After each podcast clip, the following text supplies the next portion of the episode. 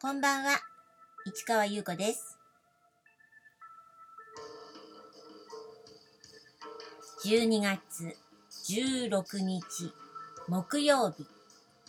詩人はささやく338回目をお送りいたします。はい、えー、今日は結構いろんなことがありました。あのー、何気ない会話の中で、ちょっとディープな話になったりとか、そうすることによって、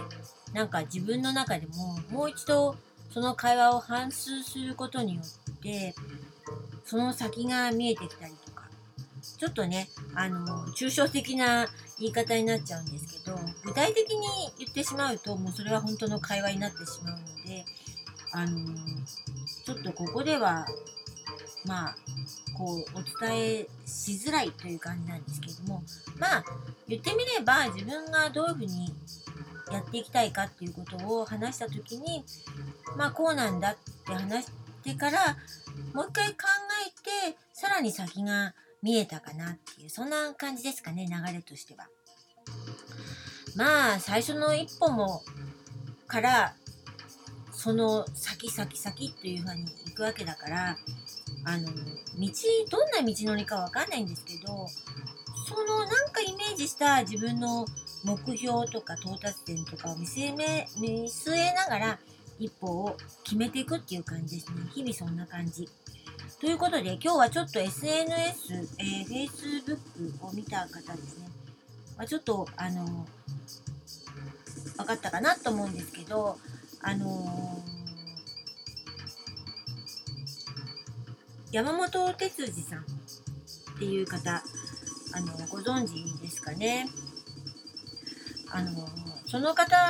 の Facebook をちょっと、あの、見て、というか、あの、まあ、その方のことは、あの、まあ、本とか、あと、講演会ですかね。なんかちょっと見たことあるんですけど、あの、いろんなことを、あの、言葉にしてくれるというか、なんかモヤモヤとしたことをやっぱりその文章化してくださるというかそういう方でなんかあのすごく尊敬しているんですけれどもその方がなんかその知の新書というそのシリーズですね本を出してらしてでその本をあの扱う扱うというかその本を置いて置くっていうことですかね。そのことを提案されてて、まあ、どこかで販売してほしいみたいな感じですね。で、それで私でよければどうでしょうかみたいなことを、あの、メッセージで伝えたら、あの、お返事がありまして、で、あの、吉祥寺の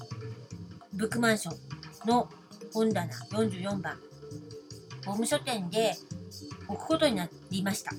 で、そういう感じで、なんとなく、あ、やろうとか、あ、これいいかもって思ったことの一歩を踏み出しちゃうと、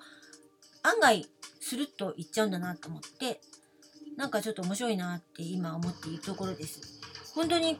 あの、これは本当に今最新の話なので、まだ本を、本棚にまだ入れてないんですけども、届き次第、あの、入れようと思うので、興味ある方は、あの、吉祥寺のブックマンション本棚44番、ボム書店を見に来てくださいっていう感じですね。とりあえず宣伝。で、そして、えー、今はでもね、あのー、純駆動書店、吉祥寺店さんで、先週やってますね。もうずっと話してます、12月は。えー、ブックマンションのメンバーと選書コーナーを展開しています。時間10時から21時、12月31日のみ10時から18時1月1日は休業でテーマは12月あなたの人生を変えた本。1月は新しい何かを感じさせてくれる本ということで12月チームはに私は入っています。1月はまたガラッと変わるのでねお楽しみということです。そして昨日はね、えー、私の8冊選んだ本の中から4番目の本を紹介しました。そしてカバたちはタンクで茹で死に茹で死にっていうのかなゆで死に。なんかゆで死にの方がいいような気がするけど。ということで、なんか奇妙な、なんとも変なタイトルなんだけど、ジャック・ケルアクとウィリアム・バローズだから、うん、それもありかなっていう感じでしょ？じゃあこれをね、フリーペーパーに書いた、え私なりのあの紹介文を今読んでみたいと思います。そしてカバたちはタンクで茹で死んジャック・ケルアックウィリアム・バローズ。成り行き任せの行動と気まぐれなセリフ。かつて見た映像が頭の中でクールに流れた。最低でかっこ悪い生き方。しかもひどい。なのになぜかかっこよさを感じてしまう。自分のままで生きているから読み終わっても何度も最終ページの数行を目で追っている自分。頭の中で言葉がこだまする。人生はモノクロームなロードムービーだ。と。です。えー、本当にね、私の好きなロードムービーのイメージが浮かんだというか、モノクロームな映像がなんかこう若者がなんかこうなんかだるそうにしながら何か夢を見ているけど実行してなさそうなみたいなそのダラダラした感じの中でまあこの作品の中では事件が起きてこれは本当に本当のことらしいんですけど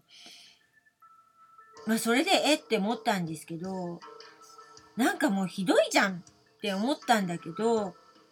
なぜかかっこいいような気がする。なぜなんだろう。行いは悪いんですよ、でまあここで書いてあるように自分のままで生きているからっていうのが、まあ、なんとなく自分の中で思ってでそれをそのまま文章にしました。そしてこの本がやっぱりあの、忘れられないというかなんでこうなんだろうなんでこういう生き方なんだろうっていうことがどうしてもやっぱり引っか引っかかるわけですよ。ということで私の、あの人生を変えた本の一冊にしました。というところでこの続きはまた明日ね。